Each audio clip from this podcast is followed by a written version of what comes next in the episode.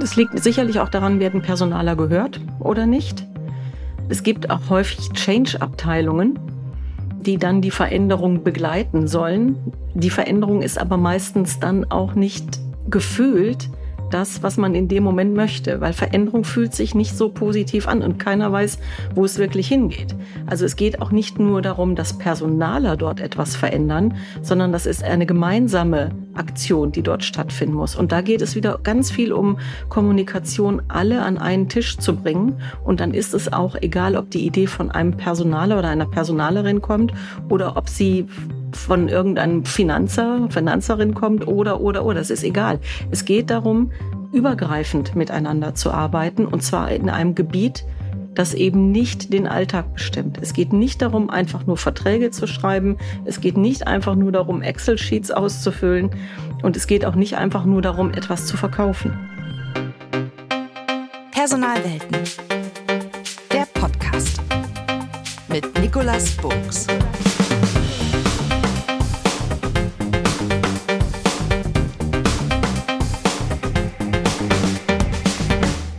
Herzlich willkommen zu einer neuen Episode von Personalwelten. Es muss sich viel ändern in der Wirtschaft, in Unternehmen und natürlich zuvorderst in den Köpfen. Schneller, flexibler, diverser, agiler, schlanker, internationaler, innovativer, all das und noch vieles mehr.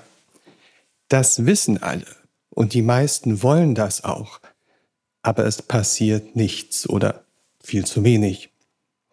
Und gerade wenn es um Menschen und deren Mindset geht, stehen plötzlich bei all diesen Themen, tja, da steht eine Gruppe im Unternehmen im Rampenlicht.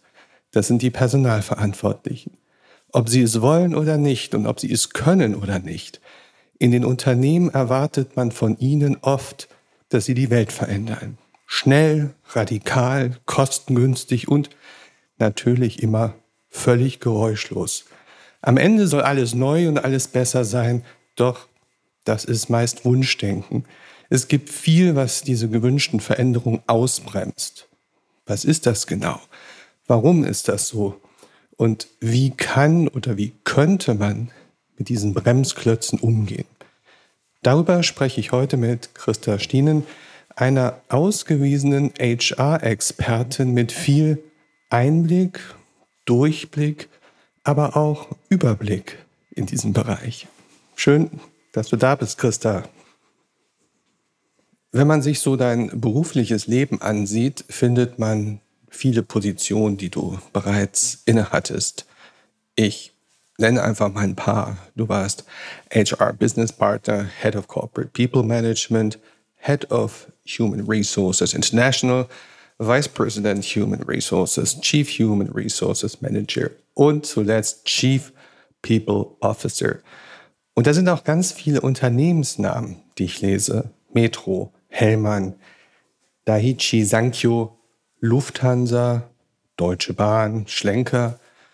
Und ja, du hast den Überblick, den du hast, nicht nur aus deinen eigenen Positionen heraus, sondern auch durch deine Tätigkeit in diversen Aufsichtsräten gewonnen. Dass du in einem Think Tank aktiv bist, macht es zusätzlich nützlich. Und auch, ja, so rund zehn Jahre warst du als Vizepräsidentin des Bundesverbands der Personalmanager aktiv. Auch da ist natürlich viel Verbindung zu Kolleginnen und Kollegen. Also, wenn nicht du, wer sonst weiß, was in vielen Unternehmen gerade los ist und was viele Personalverantwortliche über das Thema denken, aber vielleicht nicht sagen.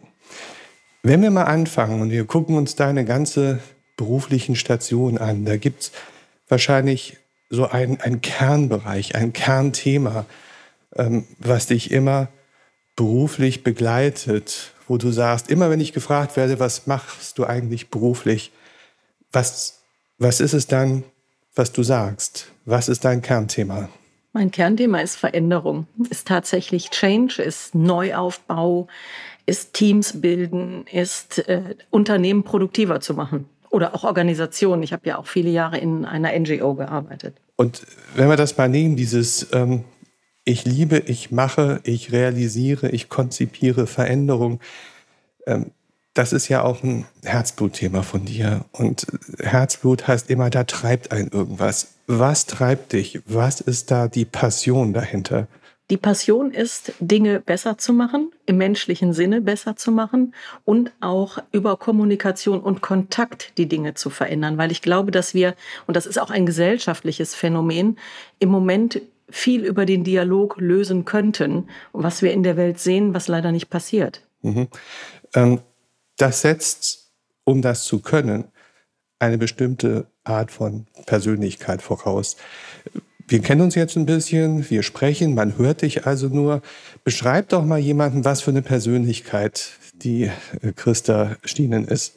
Humorvoll, unerschrocken, mutig ähm, und aber natürlich auch ähm, voller Erfahrungen und auch ähm, ja, ausgestattet mit vielen Tools und natürlich auch mit viel Handwerkszeug, logischerweise, weil ansonsten könnte man die Dinge ja auch nicht umsetzen und strukturieren.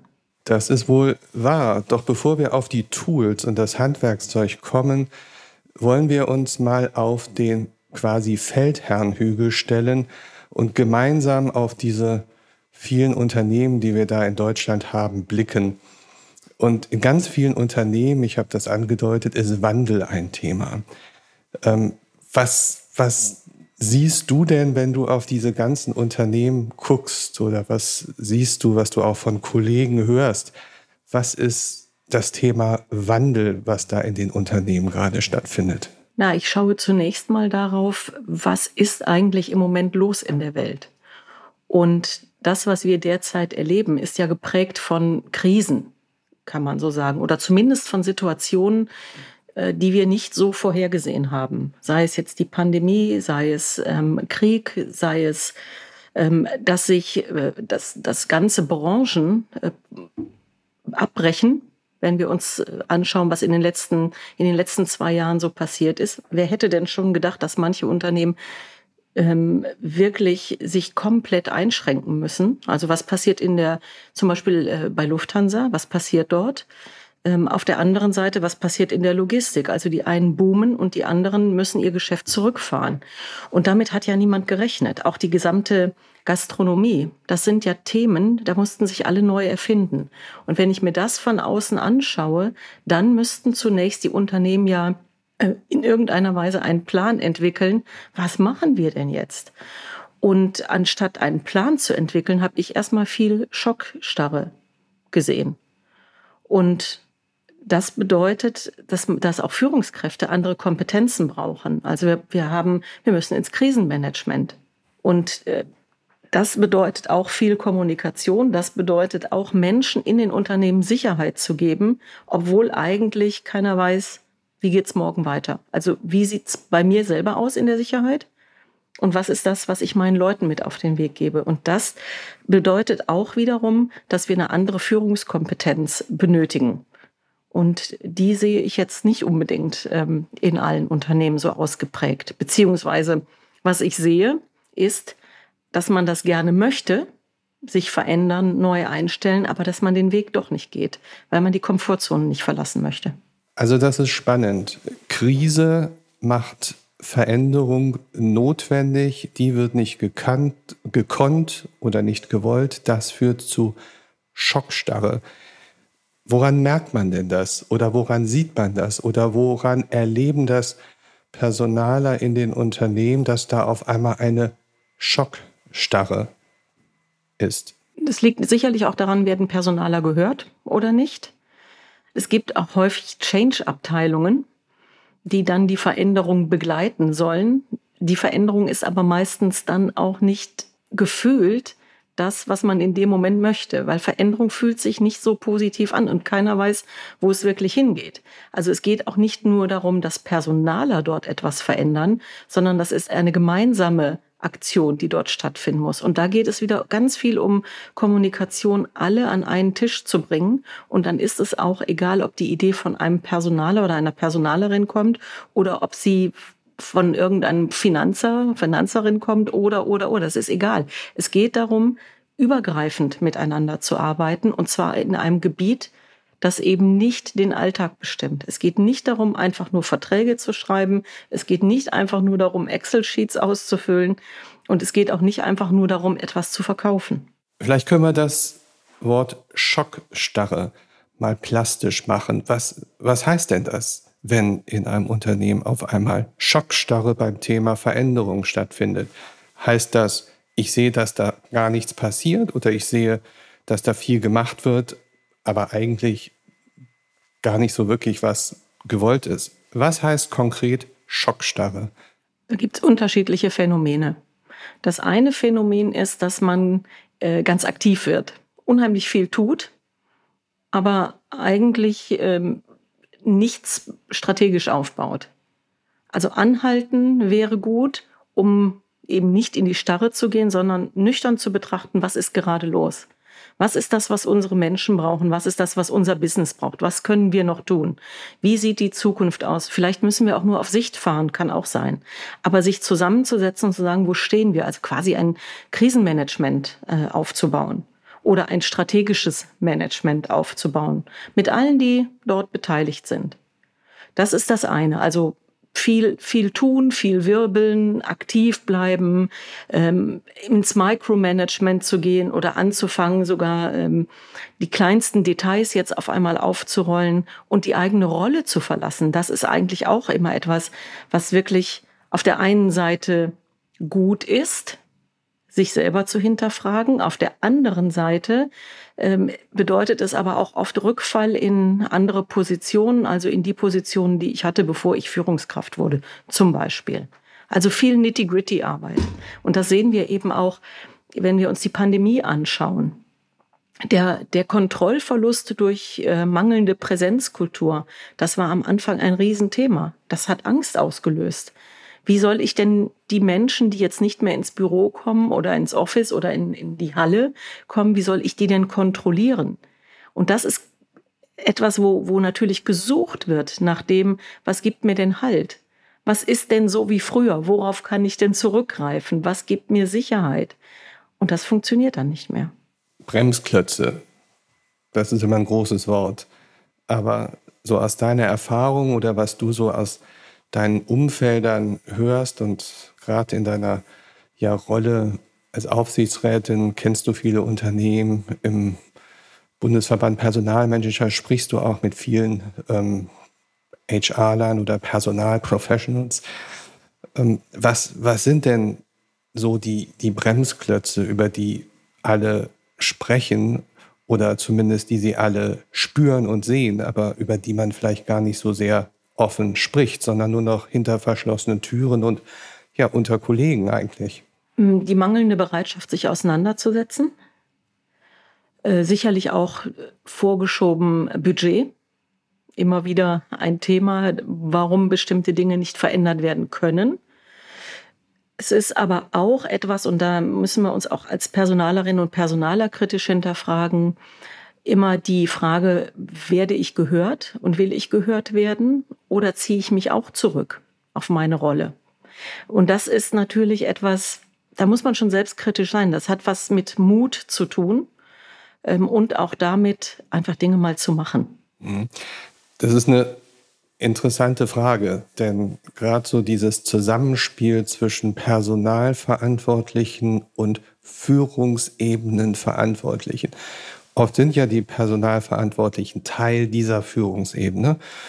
Und dann ist es besonders spannend zu sehen, wie diese, dieses Miteinander funktioniert. Ähm, warum, warum ist das gerade, wenn man eigentlich auf Augenhöhe, weil man im Vorstand, in der Geschäftsführung oder in irgendwelchen Management-Boards zusammensitzt, warum ist es trotzdem so schwer, sich Gehör zu verschaffen? HR kann jeder und jede. HR ist so ein bisschen wie Bundestrainer sein. Beziehungsweise die Bundestrainer sitzen alle mit im Raum und wissen es besser. Und das ist das, das Thema. Es können über alle können darüber reden, aber alle haben unterschiedliche Bilder dazu im Kopf. Und äh, die einen sehen HR als die machen Verträge, die machen die Payroll. Vielleicht machen sie auch noch ein bisschen Weiterbildung, aber das ist schon, das ist schon die Kür. Die so ein bisschen Maschinenraummäßig, ne? Ja, HR genau. als Maschinenraum, ja. der muss einfach funktionieren, der muss laufen. Und das ist sicherlich auch so zum Teil. Der muss auch laufen, weil wenn das Geld am Ende des Monats nicht auf dem Konto ist, dann hat man frustrierte Kolleginnen und Kollegen. Und aber die wenigsten, die in der Payroll arbeiten, haben auch das Verständnis, dass ihre Rolle dazu beiträgt, ein System zu stabilisieren. Und das hat wiederum was damit zu tun, dass genau diese Kolleginnen und Kollegen nicht ausreichend wertgeschätzt werden. Die funktionieren einfach, das ist einfach da. Und das ist natürlich ähm, für, die, für die Mitarbeiterinnen und Mitarbeiter aus der Payroll oder aus dem Contract Management häufig auch frustrierend, weil sie nicht gesehen werden. Und sie sind so wichtig. Trotzdem ist es aber immer so, ich beobachte das auch, gerade bei diesem Thema Veränderung, Change, in was für einer Form auch immer, wird doch immer schnell der oder die Personalverantwortliche gerufen. Da wird es dann in der Organisation bezüglich der Verantwortung zugewiesen.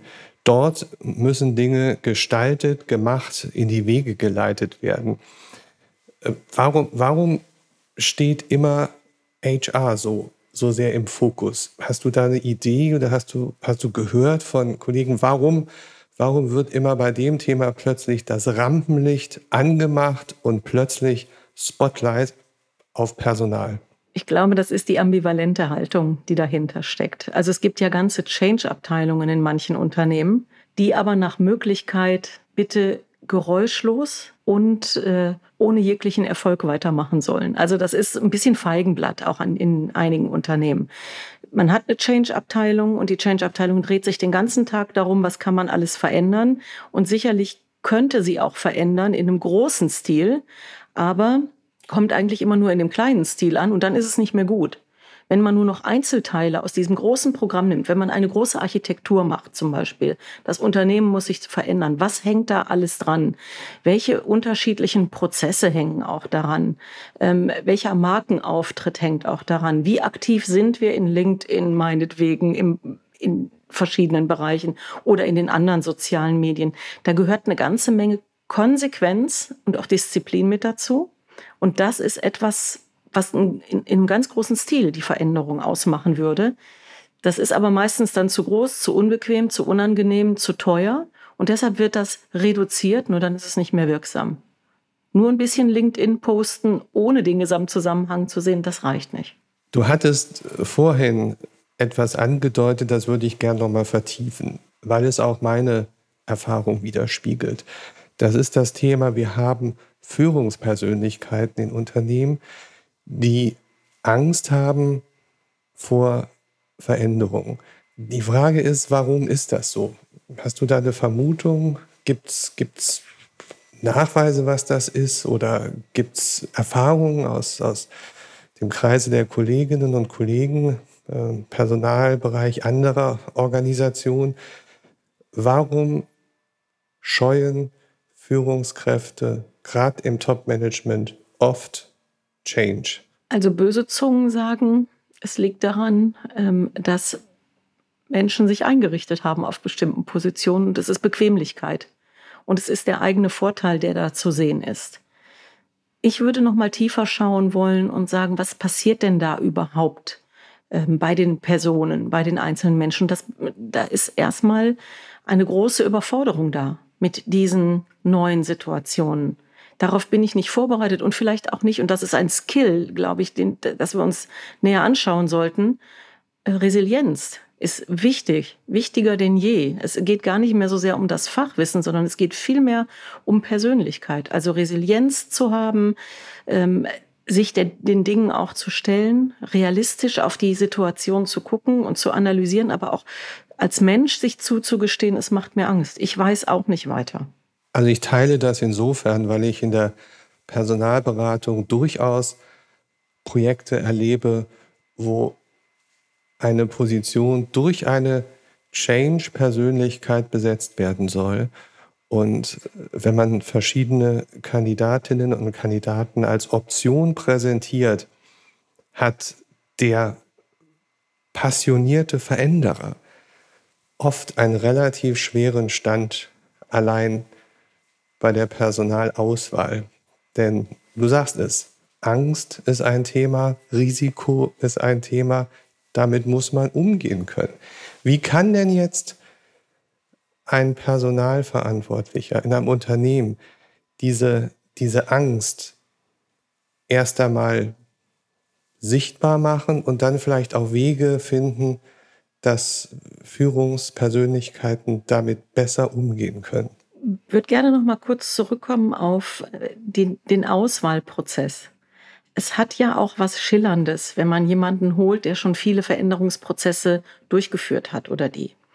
Und das hat sowas von ähm, da kommt irgendjemand, der bringt das, äh, bringt die Veränderung mit und das macht eine Person, das ist ganz einfach.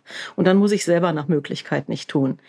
Und diese Klarheit, die muss, glaube ich, auch in den Prozessen, also wie du das auch beschreibst, Nick, in den Auswahlprozessen nochmal deutlich sein. Wohin soll wirklich die Veränderung gehen? Und was sind auch die, die bereits im Unternehmen sind, bereit, dafür zu tun und mitzugehen, weil eine ein oder zwei oder drei Leute, die die Veränderung treiben, reichen nicht aus, um große Organisationen mitzunehmen. Da ist das System stärker. Und deshalb bleibt es dann stehen. Und die Ambivalenz ist wirklich bei den, das ist auch kein Vorwurf, aber die Ambivalenz ist auch bei den Hiring-Managern da, dass sie einerseits die Veränderung wollen und dafür jemanden suchen und auf der anderen Seite aber auch selber noch gar nicht wissen, wohin sie sich verändern, weil das wissen wir alle, Veränderungsprozesse tun auch weh. Es ist immer bequemer, da zu bleiben, wo man ist. Ich überlege mir gerade, was das mit einer veränderungsfreudigen Personalpersönlichkeit macht, wenn sie denn umgeben ist von vielen Bremsklötzen. Das können strukturelle Themen sein, das können Personen sein. Ähm, tauscht man sich da untereinander auch aus? Gibt es da, ich sag mal, so ein bisschen äh, Schulter einer Kollegin oder einer Kollegenlein, der sagt, boah, ey, bei mir im Unternehmen, also ist ganz, ganz schwierig, echt, echt ein großes Thema. Ähm, wie, wie gehen diese gefrusteten, vielleicht veränderungswillig und freudigen Personaler mit diesen Bremsklötzen um? Also sie dürfen sich erstmal nicht frusten lassen. Das wäre das Allerschlimmste. Und ich, das habe ich ja eingangs gesagt, wenn man da den Humor verlieren würde, wäre es ganz grausam. Also, und es gibt immer Menschen, die mitziehen. Man muss die, man muss sie suchen. Die gibt es in jedem Unternehmen. Nur sie müssen gefunden werden. Und da muss man ein bisschen trüffeln manchmal und, und schauen, wo finde ich die denn, die Gleichgesinnten oder diejenigen, die auch Lust haben, was zu machen. Und dann fängt man einfach an, an irgendeinem Punkt. Also das darf, man darf da auf gar keinen Fall aufgeben und sich frustrieren lassen. Das wäre ganz furchtbar. Das sehe ich, beobachte ich auch. Aber es bedeutet natürlich auch viel Kraft und viel Energie, die, die dann da reingesteckt werden muss. Was, was braucht es denn für, für ein Mindset? als HRler. Ich habe an der Hochschule viel mit Studierenden zu tun, die teilweise schon Berufserfahrung haben im Personalbereich. Die wollen, die brennen äh, für das, für das Thema HR. Die wollen mal solche tollen Rollen innehaben, wie du sie alle schon innehaben durftest. Ähm, was, was für ein, für ein Talent, was für ein Mindset müssen die sich aufbauen, um sozusagen mit den Themen, über die wir gerade sprechen, vernünftig umgehen zu können? Also was ich häufig erlebe, auch bei meinen Mentees, ich habe einige Mentees, die gerade in den Beruf starten, sie haben es sich anders vorgestellt. Und sie werden auch in eine bestimmte Ecke gedrängt. Also wenn man Weiterbildung macht, macht man eben Weiterbildung. Aber was die HRlerinnen und HRler dann häufig machen, ist Veranstaltungsmanagement. Es hat wenig mit dem zu tun, wofür sie angetreten sind. HRler sind ja auch oft sehr ideologische Menschen. Die wollen ja was verändern, die wollen ja mit Menschen arbeiten, wie es immer so schön heißt. Und haben natürlich auch die Idee dazu, dass sie einen positiven Einfluss haben. Sie wollen auch helfen an vielen Punkten. Und dessen muss man sich bewusst sein, wo will ich in HR auch wirksam sein? Wo kann ich meine eigene Wirksamkeit entfalten? Und die einen machen das direkt am Menschen und die anderen machen das in größeren Zusammenhängen. So, ich bin eher eine, die äh, den Menschen sieht aber sich dem System nähert und schaut, was ist denn in diesem Unternehmen los oder was ist denn im Moment überhaupt gesellschaftspolitisch los und wo müssen wir als HR auch reagieren. Wir mischen uns da auch zu wenig ein. Deshalb war ich auch so lange im Bundesverband der Personalmanager. Das ist ein Zusammenspiel von Organisationen, Menschen, die die Organisationen vertreten, wie ich zum Beispiel, und der Politik. Also das, was an einer anderen Stelle in der Politik zum Beispiel Heim, ähm, ähm, Homeoffice-Gesetz zum Beispiel. Das ist etwas, das hört sich so leicht an. Es ist aber in der Organisation nicht so leicht umzusetzen und es ist auch in der Gesellschaft nicht so leicht umzusetzen. Und da müssen wir genauer hinschauen und, und auch manchmal sagen, das funktioniert einfach so nicht. Was ist in Unternehmen wirklich umsetzbar und was nicht? Und wir haben auch noch Mitbestimmungsgremien, die müssen wir auch noch mitnehmen oder wir dürfen einfach so etwas gar nicht alleine nur als HRler, alleine nur als Betriebsrat, alleine nur als Politik entscheiden, sondern auch da kommt es immer wieder auf den Dialog an. Wir müssen da viel mehr in die Auseinandersetzung und die verschiedenen Perspektiven betrachten. Und dann kommt auch was Gutes raus. Und in dem Moment, wo wir die unterschiedlichen Perspektiven aussprechen, verlieren wir auch die Ab. Das ist ein hoher Anspruch, ein hehres Ziel. Wenn wir uns mal mit der Metapher eines Fitnessstudios ähm, auseinandersetzen, da muss man das auch trainieren, da muss man das lernen, da braucht es vielleicht ähm, Hilfe, Personal Trainer, Coaches wäre das in der Businesswelt. Was oder wie trainiere ich denn als HRler meine Kompetenzen, mein Mindset, um deinen Anforderungen gerecht werden zu können? Was muss ich konkret machen, wenn ich sozusagen so ein engagierter Personalverantwortlicher bin, habe so meine ersten drei, fünf, sieben Jahre hinter mir und ich merke, das, was äh, Christa Stienen heute sagt, das will ich auch hinkriegen, aber ich kann es irgendwie noch nicht so richtig. Wie trainiere ich? Ständiges Hinterfragen, vernetzen, sich fortbilden, und immer und immer wieder die eigene Haltung überprüfen. Aber wie mache ich das? Wie, wie überprüfe ich meine eigene Haltung? Indem ich in den Austausch mit anderen Personalern gehe. Das ist ja meine Idee auch ähm, bei den vielen Veranstaltungen der Personaler, aber eben auch der Nicht-Personaler, zu hinterfragen, was ist meine Haltung? Wie stehe ich zu diesem Unternehmen? Wie stehe ich überhaupt ähm, zu dem Thema Personal? was frustriert mich, was macht mich glücklich, habe ich da überhaupt ein Standing? Also sich wirklich immer und immer wieder zu hinterfragen und nicht nur einmal im Jahr, wenn das äh, jährliche Feedbackgespräch im Unternehmen ansteht, zu überprüfen, was habe ich für dieses Unternehmen gut gemacht, sondern das ist eine Haltungsfrage, es ist auch eine Rollenfrage. Ich mache es mal ein bisschen tougher. Ich bin ja auch ähm, Personalberater mit, mit einer Headhunter-Funktion und da kommen dann oft Anrufe bei mir von durchaus auch Personalern, ähm, die dann sagen, boy, ich würde so gerne, es geht aber nicht. Ich habe alles gegeben, es geht aber nicht. Und dann heißt es, wenn Sie was anderes haben, sagen Sie Bescheid. Das heißt, da ist de facto eine innere Kündigung schon da, weil die Bremsklötze unüberwindbar zu hoch sind.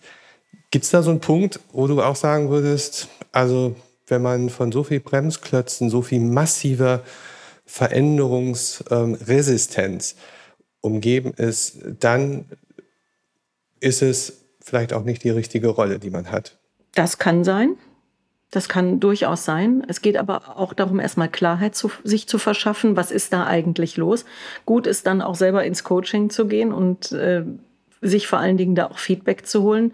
Da ist ja immer die Frage, wer ist der Geisterfahrer? Oder die Geisterfahrerin oder wie viele gibt es davon? Das ist auch immer, immer eine gute Frage, die man sich stellen kann. Aber es ist auch so, dass es natürlich sehr anstrengend ist in dem HR-Bereich, wenn man vor allen Dingen immer in diesem Dauerkontakt ist.